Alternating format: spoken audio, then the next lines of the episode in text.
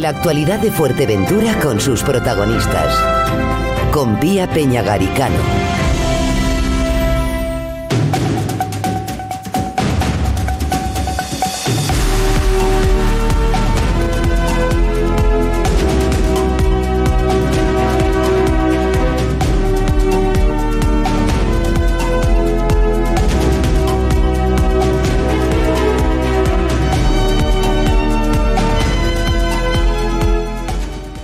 Buenos días, bienvenidos, bienvenidas a Voz de Fuerteventura, un día más en Radio Insular.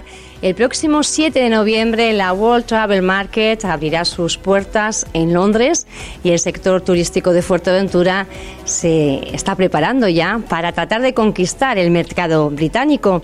Hoy vamos a hablar de turismo y lo hacemos con la consejera insular, con Jessica de León. Buenos días, Jessica. Buenos días. Bueno, una cita muy importante. Hablamos del segundo mercado en importancia en Fuerteventura.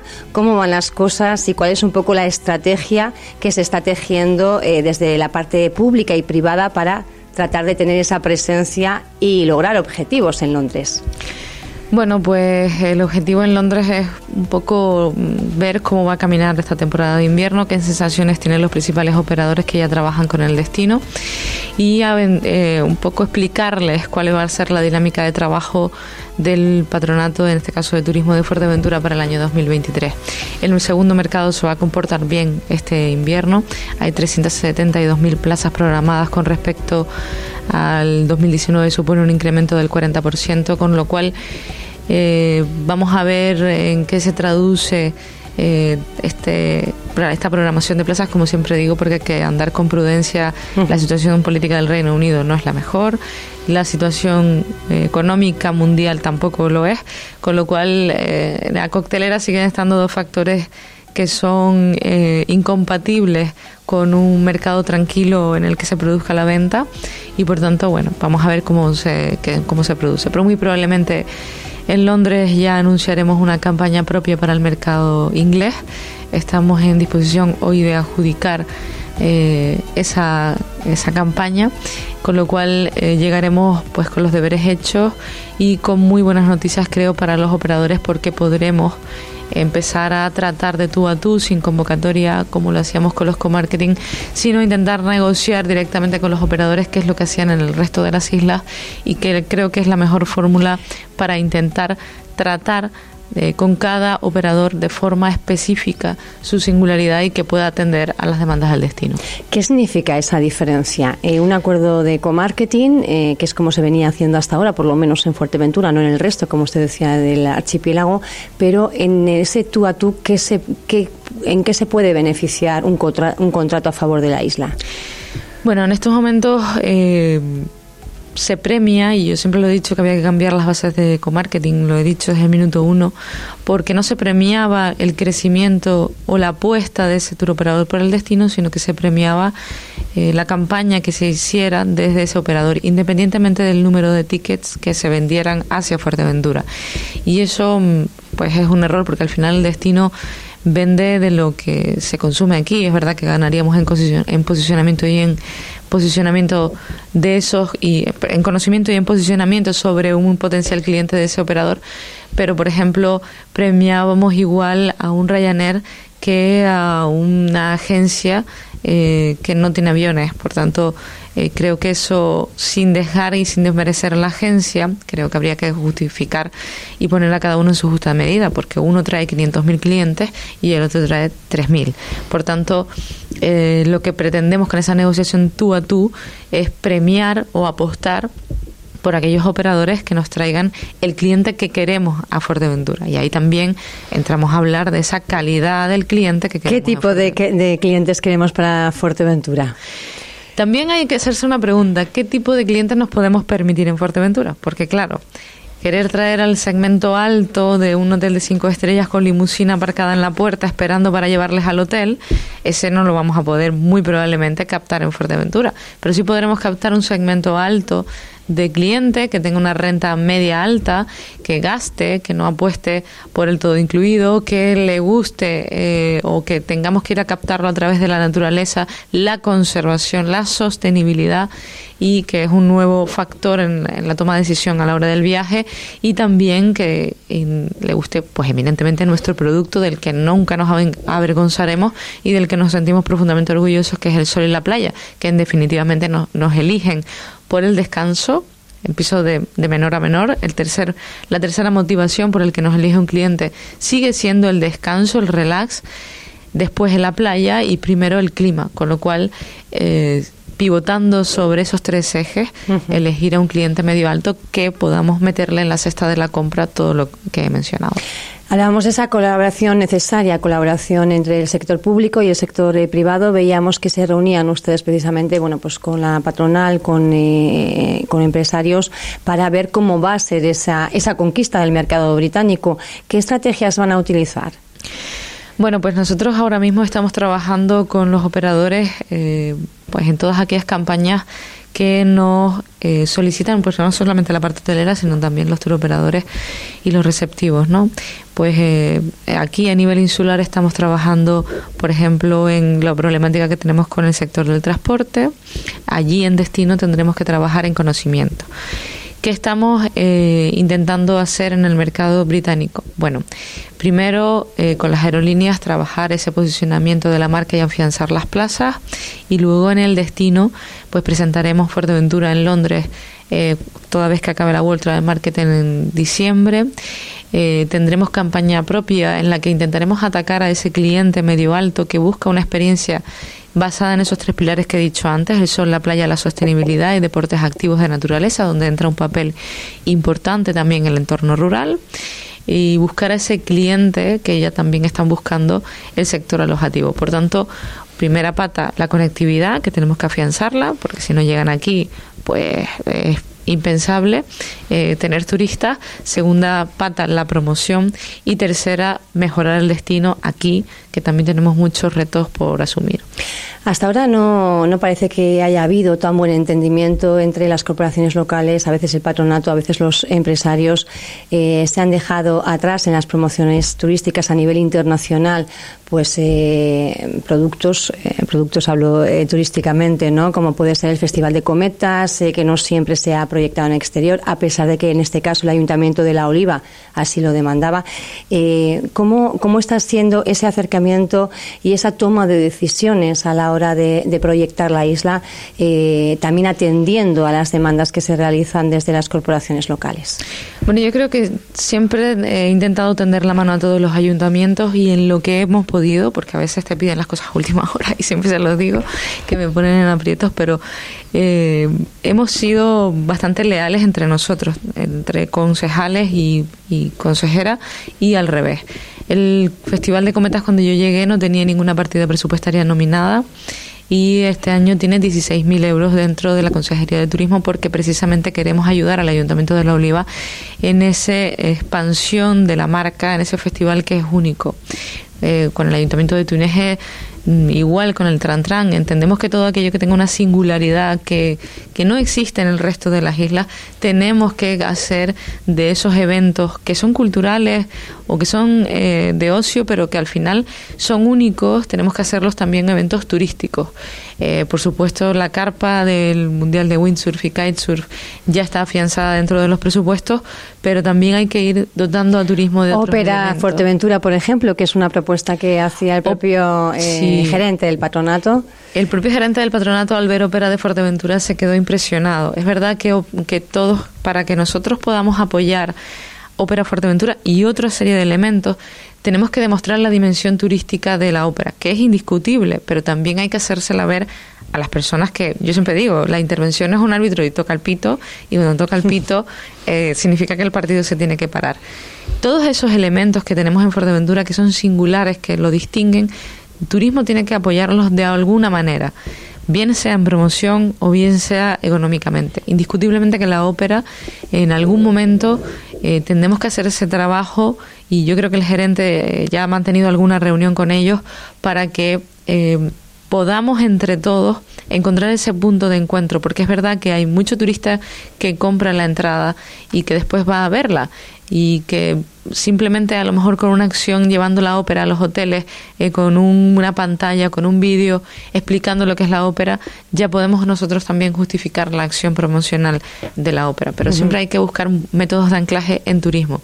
Hay otros que ya por su propia singularidad la tienen. El Tran Tran se va a llenar de miles de familias procedentes de todos lados, o por ejemplo el Festival de Cometas, o el Festival, eh, o el windsurf, el kitesurf, Fuerte Bike, son elementos tractores del turismo que hacen que mucha gente, incluso de fuera de, Fuerteventura, se movilicen para venir Ayer mismo la veíamos en la presentación de ese Tran Tran en Gran Tarajal anunciando ya bueno pues que llegan los, los, los payasos este, este fin de semana. Vemos, eh, consejera, un comportamiento muy desigual a nivel turístico en toda la isla. Eh, la zona de, de, La Oliva, el municipio de La Oliva, sigue siendo, me parece, el municipio eh, que más turistas atrae en proporción de todo el archipiélago. Y en cambio vemos bueno otras zonas como Caleta que tampoco termina de despuntar. Sí que hay más movimiento que en ese cero turístico, pero eh, hay mucha, muchísima diferencia entre unos puntos y otros. Y ahí está la reflexión que hay que hacer. Coralejo hace 10 años era un punto eh, que también tenía problemas a la hora de la ocupación. Y Corralejo en 10 años se ha transformado y yo creo que los zonos majoreros lo han visto en términos de calidad. Y esos términos de calidad ha convertido a Corralejo en un polo de atracción turística. Los planes de modernización turística que se idearon para la Avenida del Carmen y que reconvirtieron toda la zona del paseo y que llegó hasta el corazón de Corralejo con ese cambio estético en el muellito, ha provocado que eh, también el sector hotelero, aparejado con esos incentivos, haya convertido apartamentos de tres y cuatro llaves en hoteles de cuatro estrellas, con lo cual la oferta alojativa y el cliente ha permitido también subir en calidad. Y eso que ha permitido que el cliente quiera consumir fuera, y eso que ha llevado que haya un autónomo que apueste por abrir un restaurante de calidad. Quiero decir, reconvertir una zona turística eh, no solamente el alojamiento, sino también el espacio público turístico, es una apuesta también por la calidad y es una transformación del destino. Y eso que también Gustavo Berriel, cuando era alcalde, emprendió en la zona del castillo, esa apuesta por la modernización del espacio turístico, esa apuesta en valor, permitió que otros muchos hoteles también en el castillo apostaran por la calidad. Y yo creo que esa es la reflexión que tenemos que hacer. Hay muchas zonas turísticas en Fuerteventura que tienen problemáticas específicas en cuanto a la recepción y la no intervención del sector público porque es privado y donde tenemos que hacer un esfuerzo de coordinación y comprensión y renuncia de todos, pero yo creo que también hay otros espacios turísticos que sí son públicos, donde la intervención de la administración tiene que producirse aparejada y de la mano del sector privado, como ha ocurrido en Corralejo. Y repito, yo creo que Corralejo es el mejor ejemplo de esa transformación eh, hacia un tránsito de calidad que no se consigue de ahora para después, sino se consigue poniendo en la misma línea de salida al sector público y al sector empresarial. Más cosas. Eh, hablábamos de la planta alojativa, pero claro, la planta alojativa no es solo la hotelera, también hay una importante planta alojativa extra hotelera. Me refiero a esas viviendas eh, de alquiler vacacional, sobre todo, que tanto impacto están causando también en un mercado eh, de, lo que es el alquiler residencial, el alquiler a largo plazo y que está afectando muchísimo, pues no solo eh, al precio de que paga la, gente que reside en Fuerteventura, sino a la hora también de encontrar mano de obra eh, para el propio sector hotelero. Es como un poco la, pescadilla que se, que se muerde la cola. ¿No se puede intervenir de alguna manera? Para eh, regular eh, que los precios no se disparen tanto y que, se puedan buscar soluciones? Bueno, primero aquí hay dos, dos vertientes. Una, la regulación de la vivienda vacacional. Mm, la competencia es del Gobierno de Canarias y yo no quiero echar un balón fuera, pero sí quiero hacer una reflexión aquí. Yo no quiero demonizar la vivienda vacacional. La vivienda vacacional se, es un producto turístico que ha venido para quedarse y el mejor cliente que podemos tener es el que está en Fuerteventura, el que va a gastar después en una pyme. No y, hemos visto, además que la vivienda vacacional ha funcionado en pandemia durante el coronavirus y realmente los hoteles estaban cerrados y la gente seguía viniendo a Fuerteventura porque había eh, bueno pues planta alojativa de este tipo también. Exacto. Por tanto, yo no voy a demonizar la vivienda vacacional, pero sí quiero regularla Nosotros tenemos un problema y tenemos un territorio finito y tenemos que regular la vivienda vacacional. ¿Quién tiene que dar ese paso valiente de ponerle el cascabel al gato?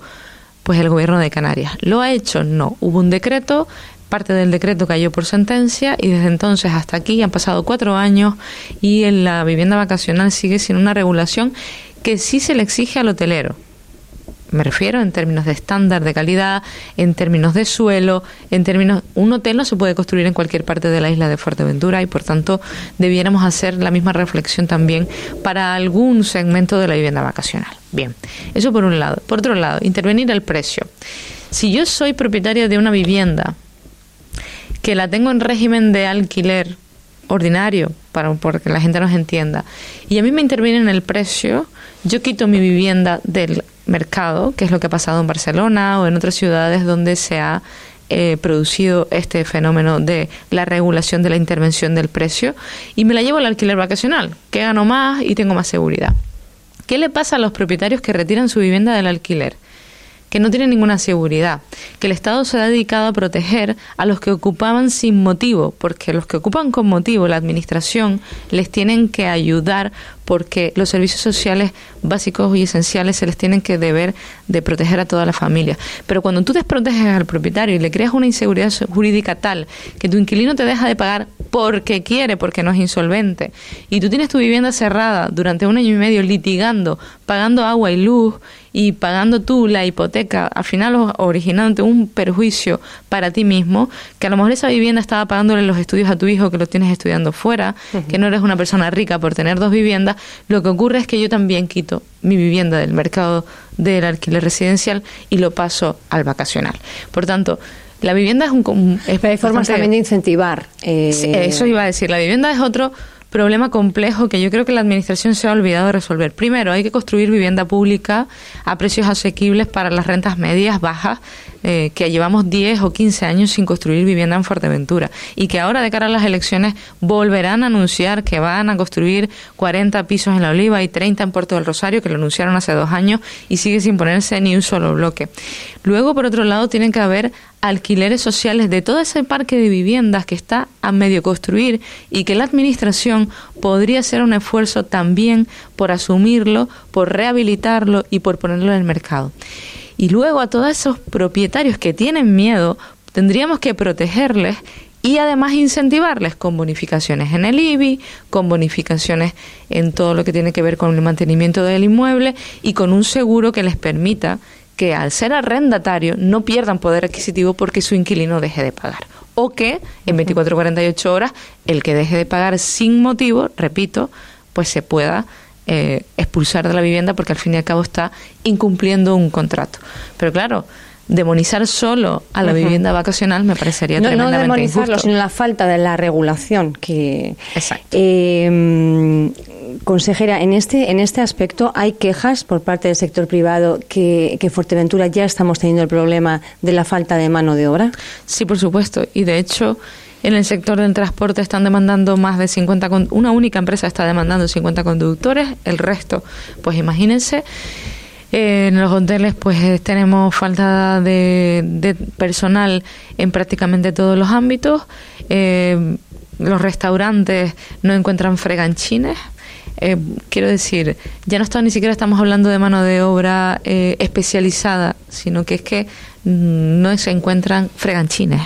Entonces, para que una persona venga a Fuerteventura a trabajar con ese problema de la vivienda, no muy probablemente eso en los próximos meses no se va a producir.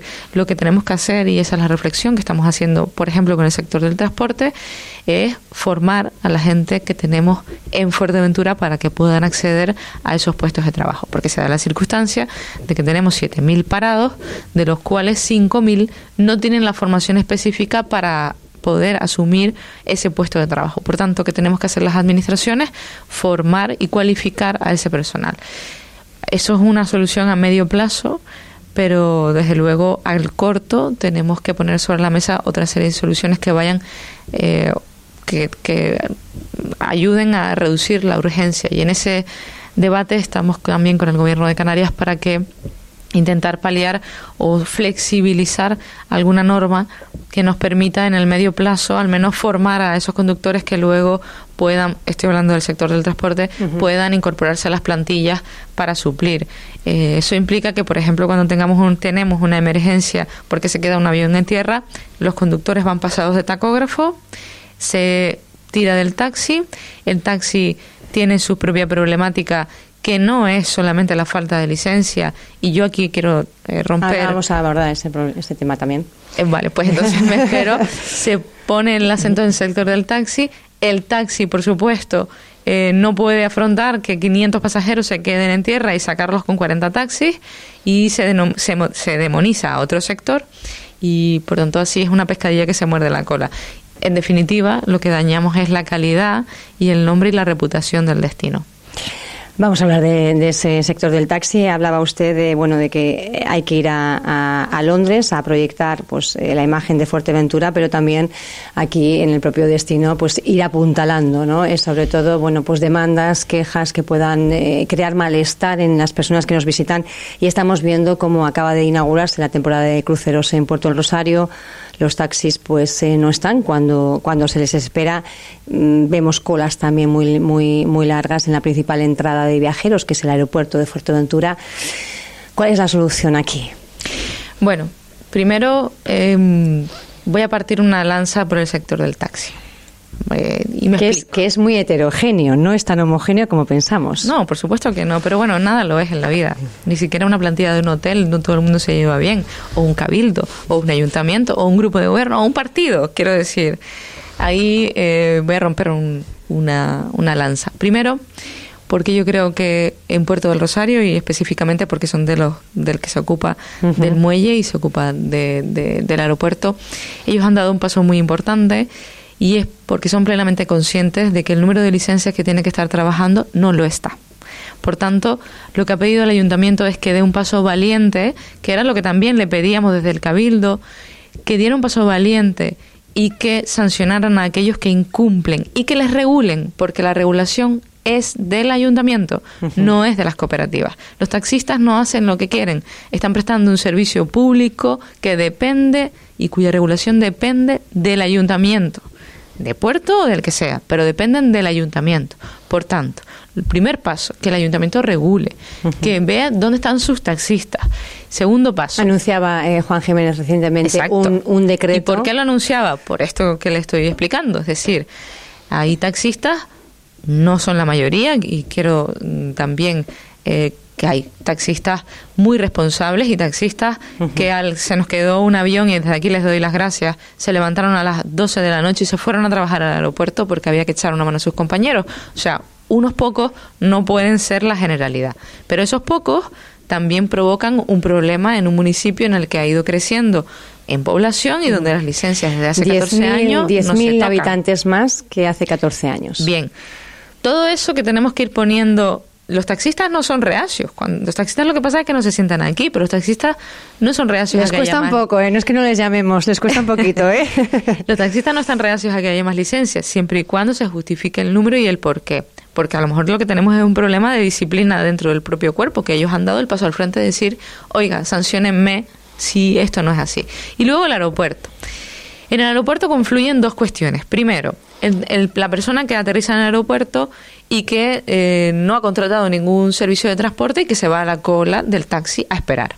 Y en esa cola se encuentra con gente que sí ha contratado un transfer privado, que cuyo operador no puede darle una salida a través de las guaguas por el, el problema que les he explicado antes, que el tacógrafo ya va pasado de horas, y entonces se lo derivan al sector del taxi, que no tiene una previsión hasta una hora, hora y media antes. Entonces, ese señor que tiene un bono de transfer privado se pone en la misma cola que un señor que no tiene bono. Entonces, el del bono tiene prioridad frente al que espera una cola ordinaria. Y el que está en la cola se enfada porque un señor que está al último pasa al primero. Entonces, ¿qué estamos intentando hacer desde el Cabildo con la consejera Carmen Alonso, que es la competente, y yo porque me toca un poco también mm, cuidar la imagen? Bien, estamos intentando que AENA y eh, así se le hemos trasladado a, eh, a su directora y subdirectora intentar articular lo que hay en Lanzarote. En Lanzarote los transfer privados están en una cola donde hay una regulación y donde pueden recoger todos los taxis de la isla eh, con una especie de área sensible, pero sin la especie, porque al final es lo que es, y una cola donde eh, sea para eh, Puerto Rosario. Que ahí también hay turistas, porque yo soy turista y quiero irme a Corralejo y no he contratado nada porque después me voy a quedar en Corralejo y seguir cogiendo taxis en Corralejo. O me voy para Morrojable porque también me resulta cómodo y es mi, mi lugar, no, no estoy dando vueltas por toda la isla continuamente en taxi. Con lo cual, eh, eso es lo que estamos intentando articular, por una parte con el sector del transporte, que no es fácil, y por otra parte con, eh, con el con AENA que tampoco o sea esos transfer de alguna forma que son eh, los que se pueden programar que ya con antelación han, han reservado y se permite pues una planificación eh, hacer respecto a esos una especie de área sensible para que vengan de todos los municipios de, de, Fuerteventura y no solo, lógicamente, los del término municipal de la capital. Exacto. Lo que estamos buscando desde las instituciones es los puntos de encuentro y no los de desencuentro, porque hasta ahora siempre nos fijamos en, en lo que no estamos de acuerdo. Pero podemos estar de acuerdo en que tenemos un problema en el aeropuerto, los taxistas y nosotros estamos de acuerdo. Podemos tener, eh, podemos estar de acuerdo en que hay una parte no programada que es la que está ocasionando ese problema y que además no vamos a poder programarlos porque los taxistas no son cooperativas de segundo grado y tienen un intermediador que no son capaces de programar cuántos bonos y cuántos transfer. Pues sí. Y si nosotros además pudiéramos insularizar el servicio y tener una cooperativa de segundo grado y que en Fuerteventura existiera un plan B en el sector del transporte, en el sentido de, oye, pues yo ya me he pasado, voy a contratar con los taxis para el día 11, días puntuales, donde hay problemas son los sábados, todos lo sabemos. Yo he trabajado en el aeropuerto dos años y medio y he vivido también la falta de personal en la empresa en la que yo trabajaba. Por lo tanto, si podemos todos coincidir y buscar los puntos de encuentro y probar y arriesgar, porque al final se trata de arriesgar. ¿Qué hace falta, consejera, para realmente por lo menos poner en marcha algo que en la isla vecina está funcionando? Yo creo que ya mm, tenemos los miembros para hacer el sexto, que era lo más importante. Porque eh, fijarnos siempre en los puntos de desencuentro, yo creo que en esta isla es lo más cotidiano y el error. Nosotros no tenemos que seguir avanzando en el desencuentro, tenemos que, que buscar los puntos de anclaje. Y yo creo que ahí eh, Puerto del Rosario ha dado un paso de gigante, eh, entendiendo esta problemática. Creo que las instituciones estamos en disposición de adaptarnos cada uno y renunciar a los posibles problemas que pueda existir y creo que también es positivo para todos empezar a ejemplarizar eh, los puntos de acuerdo y por tanto la solución. ¿Y la cesta para cuándo va a estar? Esa es la parte que nos falta porque no es fácil, Pía, porque también la administración se regula y tiene que hacer su, eh, su encaje jurídico y lo estamos intentando hacer con la consejera desde la consejería que ella gestiona que es transporte con también la patronal de taxi, que para que ellos nos vayan trasvasando lo que se puede y lo que no se puede. Evidentemente, si en la isla del frente tenemos un ejemplo, vamos a intentar que ese sea el anclaje jurídico para intentar eh, empezar a tejer todo esto. Pero yo creo que es importante que cada uno haya podido entender qué perseguimos, que en ningún caso es el perjuicio del sector, que en ningún caso es eh, premiar a uno frente a otro o vestir un santo para desvestir otro, porque después también está la problemática de que si están prestando el servicio en el aeropuerto no están en puerto o no están en Corralejo o no están en Morro. Estamos hablando también de una parte que se nos olvida que es que no todos los vehículos de momento son para todas las personas. Esa parte de vehículo adaptado que sí vendría eh, añadida o sería inherente a las nuevas licencias. Yo ahí también discrepo un poco, pero yo repito, yo esto ya es opinión personal porque ni soy la consejera de transporte, ni, eh, ni tengo ninguna competencia, ni tampoco soy la alcaldesa de Puerto del Rosario, eh, pero yo ahí te discrepo un poco. Yo creo que mm, debería haber una, un tanto por ciento de las licencias que sean adaptadas, pero no todas. Y voy a explicar por qué. Porque eso va a llevar al que el que tenga que invertir en su coche eh, y tenga que hacer una, una inversión que no es la misma un coche eh, normal que un coche adaptado, eh, va a extremar la vida útil del suyo y eso va a provocar un envejecimiento del parque móvil y va a provocar que perdamos calidad también en el sector del taxi. Yo creo que tiene que haber muchas más licencias adaptadas, eso sin duda, que tiene que haber licencias adaptadas y una formación específica para los conductores para que entiendan, sobre todo en la empatía, ¿no? que yo creo que también el cliente de esas licencias se, se, se adaptan mejor cuando entienden la problemática del otro lado y a lo mejor aquí también hay que hacer un esfuerzo de empatía en la otra parte y luego eh, pues que se sancione a los que rechazan los servicios o teniendo una licencia adaptada no acuden a los servicios. Yo creo que entre todos, siendo valientes, porque el político también tiene que ser valiente, ¿eh? Y yo creo que aquí no hemos tenido políticos, aquí no hemos tenido políticos valientes que exijan que ese servicio se cumpla, que cuando se llama y se presenta una queja se pida el número de licencia y se le llama capítulo. Yo creo que también aquí ha habido mm, un debate. No se ha fiscalizado el servicio público, no se ha entendido que realmente el taxi es un servicio público. Exactamente. Yo creo que el político aquí también ha jugado a ser política. Oye, pues bueno, yo miro para otro lado Hablamos de las licencias, del aumento de licencias, que ponemos el discurso bonito para convencer a los que están padeciendo ese problema de que no los vienen a recoger, de que todo el sector del taxi sea accesible, cuando realmente eh, podemos tener una solución a corto plazo, mañana, que es que todas esas personas que tienen licencia y que no están haciendo su trabajo, pues eh, lo hagan. Y que además cuando eh, pensemos en el resto de las licencias a conceder, pues que se sigan dando, por supuesto, y que la flota se equipare, por supuesto. Pero una cosa también se puede incentivar, ¿no? Para la gente que apueste por los vehículos adaptados, que sería un poco para equilibrar las sí, inversiones. Si todo, si todo tiene una solución, lo que pasa es que la solución no pasa por mirar al otro lado y que la solución es los demás. Más cuestiones. Eh, hablamos del turismo de cruceros. Estamos hablando de, turismo. El, turismo de cruceros también es un segmento que no sé si termina de despuntar en Fuerteventura. Eh, ¿Qué le falta? No sé si a la isla. Eh, más infraestructuras. Se hablaba también en su momento de, Gran Tarajal como bueno destino de cruceros, aunque fueran de, menor calado. Incluso había proyectos para Corralejo. Mm, ¿Realmente es un segmento que merecería la pena? ¿Está Fuerteventura apostando o es algo que se ha olvidado y se ha dejado un poquito de lado? Bueno, no creo que seamos que hayamos dejado el, de lado los cruceristas, pero sí que es verdad que eh, tenemos, yo siempre lo he dicho, yo era concejala en Puerto y creo que las temporadas de cruceros son algo muy especial que debiéramos preparar con más mimo eh, desde todos los ámbitos, ¿no? Y también aquí eh, ofrecer la mano tendida de nuevo al Ayuntamiento de, de, Puerto del Rosario para vincularnos a todas las actividades que quieran o deseen hacer en sus municipios. Eh, ¿No están contando realmente con el patronato? ¿No están contando? Eh... Sí, no, la relación con, con, Sonia es excelente y yo ahí no tengo Pero nada a la hora de trabajar, quiero decir, a la hora de que se plasmen realmente acciones conjuntas. Hasta ahora, pues no hemos tenido ninguna eh, sinergia en la actividad, como si hemos tenido en Corralejo, o en Antigua, o en Pájara incluso. Pero es verdad que eh, también cuando nosotros hemos mm, propuesto medidas de dinamización, el ayuntamiento inmediatamente se ha sumado, ¿no? Y hablo, por ejemplo, del carnaval, cuando tuvimos a las murgas por toda la avenida, por la calle Primero de Mayo.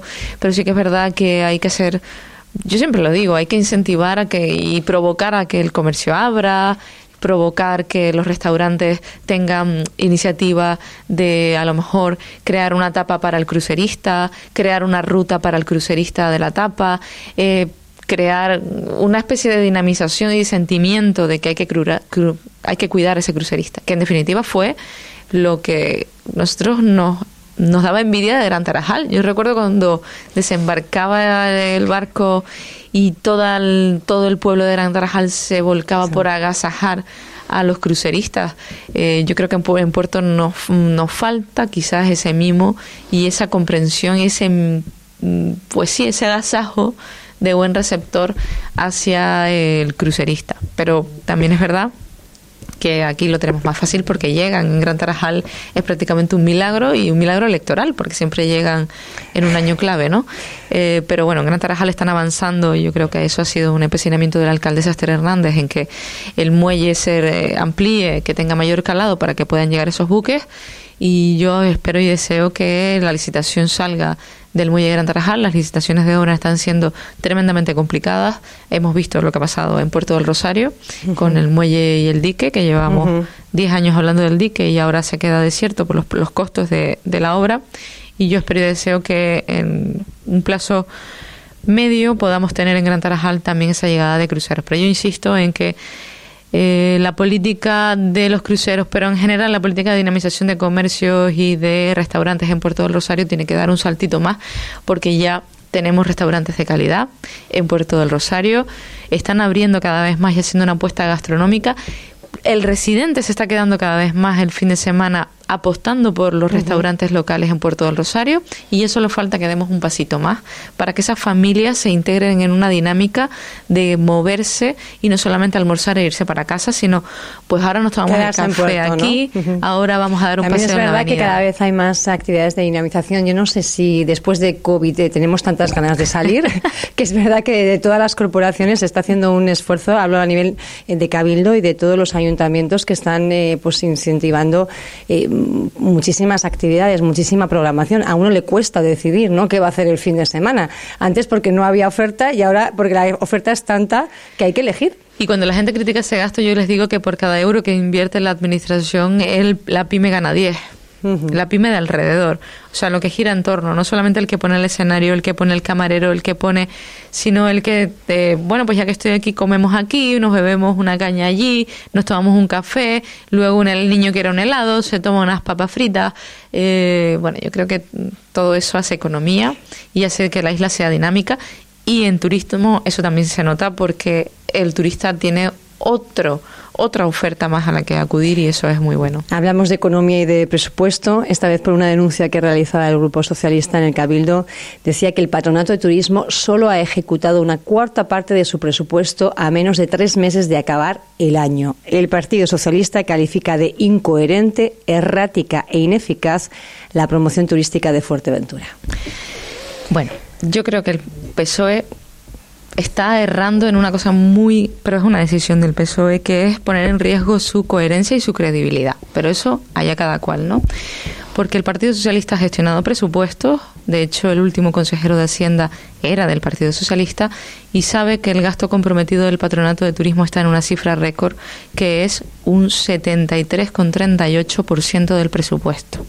De hecho, el día que sacaron la nota de prensa, curiosamente les cuento una anécdota, y es que fui a hacer un RC y no había crédito disponible, con lo cual eh, nos faltaba un poco para mm, tener ese RC en disposición y tuvimos que reorganizar algunas partidas porque eh, teníamos ya todo el crédito comprometido, que es un gasto récord, pero el crédito inicial del patronato es 3,1 millones y nosotros ya tenemos comprometido 3,8, porque en remanentes inyectamos 1,7, con lo cual el remanente del patronato, y así se lo dimos, era de 600 mil euros cuando nos preguntaron, porque ya Ah, hemos puesto en marcha tres o cuatro acciones con distintos operadores y el crédito disponible ya no es tal.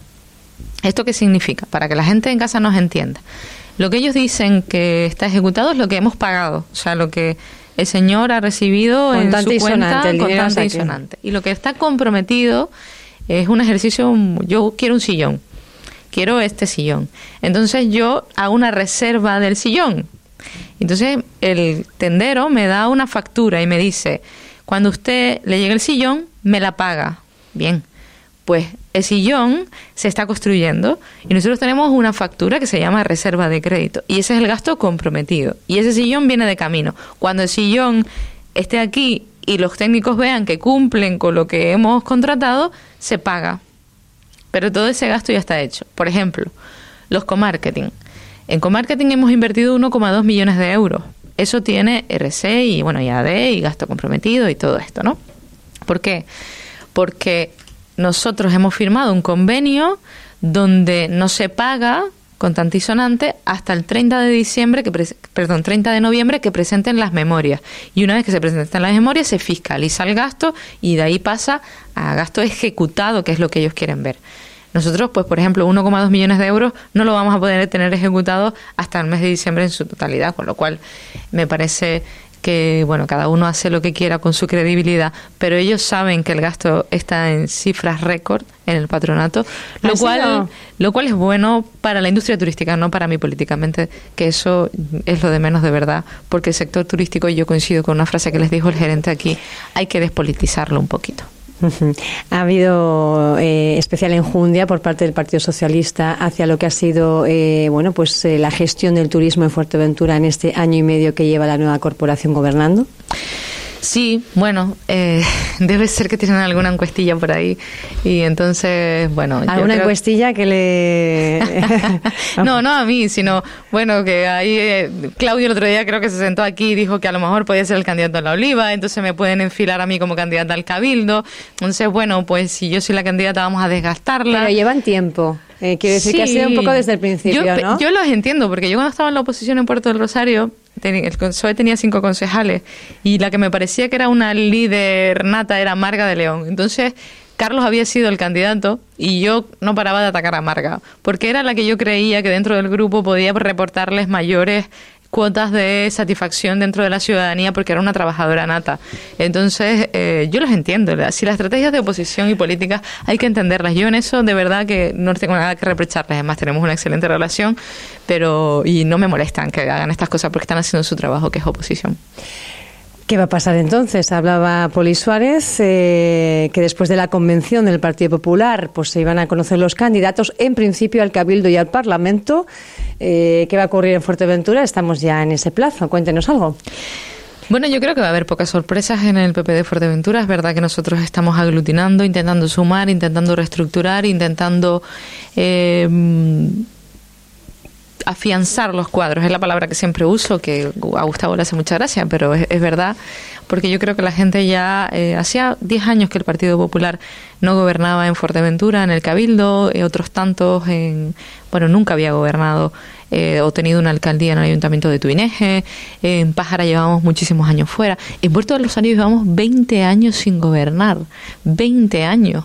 Eso eh, yo creo que al ciudadano hay que refrescárselo porque ahora sí que podemos blandir eh, la bandera de la gestión. ¿no? Ayer hablaba la consejera María Saavedra ha presentado sus becas, la gestión de las becas, la gestión de su trabajo y al final eh, yo creo que de eso podemos presumir en el Partido Popular. De una inversión de 1,9 millones pasar a 4 millones en beca, de 2.000 beneficiarios pasar a 4.000, que se hayan incorporado más ramas profesionales y que se haya incluido la inmersión lingüística. Parece que le estuviera haciendo la campaña a María Saavedra, no sé si al ayuntamiento.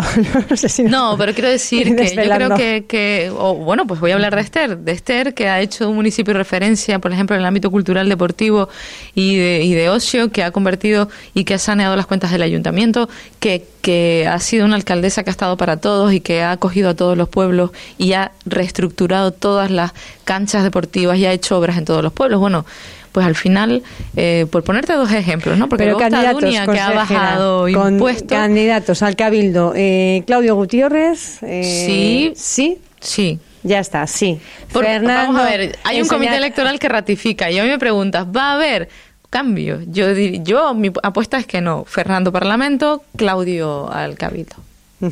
¿Usted repetiría como consejera si pudiera de turismo también? Sí, porque me quedan muchísimas cosas por hacer. Si me dan la oportunidad, yo creo que quedan los cuatro años en los que de todo eso de lo que estamos hablando podemos afianzarlos y materializarlos en proyectos reales que vayan hacia la conservación y rehabilitación del espacio público turístico, no hacia la construcción y depredación del territorio, sino hacia la rehabilitación y la conservación del mismo. Y yo creo que eso no se consigue en dos años, se consigue en al menos cuatro años más. Yo creo que podemos ver resultados palpables dentro de la gestión. Ahora ya hay algunos eh, saltos en producto, en calidad, pero yo creo que falta otros avances importantes y creo que en ese sentido mm, sería una irresponsabilidad que eh, cambiara de tercio en, estos momentos, ¿no? Cuando hay prácticamente muchos proyectos que hemos impulsado eh, en estos dos años y que decirle al sector, bueno, hasta luego, ahí se quedan, eh, yo creo que no, no, sería bueno ni positivo. Yo creo que confía en que puedan, bueno, pues formar parte del gobierno o liderarlo en las próximas. Confiamos en ganar las elecciones primero, que es para lo que nos presentamos en ganarnos la confianza de todos, precisamente blandiendo la bandera de la gestión, de la estabilidad, del respeto hacia la ciudadanía, de la escucha activa y del trabajo de cuatro años. Los dos que tuvimos en oposición también los cuento porque fueron un trabajo ilusionante con propuestas creativas, de los cuales creo que el anterior gobierno no se puede quejar ni un ápice, porque eh, hicimos muchas propuestas que hoy son propuestas de realidad en gobierno, como los bonos turísticos, los bonos de comercio y otras tantas cuestiones como el saborea o como la digitalización o como la Big Data. Quiero decir, eran propuestas que hacíamos en oposición y que hemos llevado a cabo como gobierno y esa coherencia yo creo que también hay que premiarla y por tanto nosotros aspiramos a presentarnos como una fuerza alternativa y de gobierno. Aquí lo dejamos, Jessica de León, eh, consejera insular de turismo, que dentro de poquito, el 7 de noviembre, ya está en la World Travel Market en Londres, defendiendo posiciones para hacer que Fuerteventura sea un destino turístico de calidad. Gracias por estar con nosotros en esta mañana en Radio Insular. Gracias.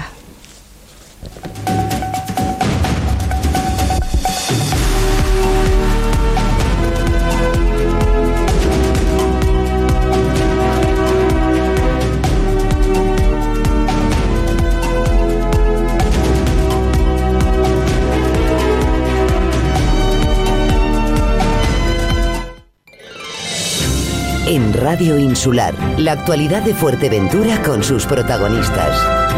Con Vía Peñagaricano.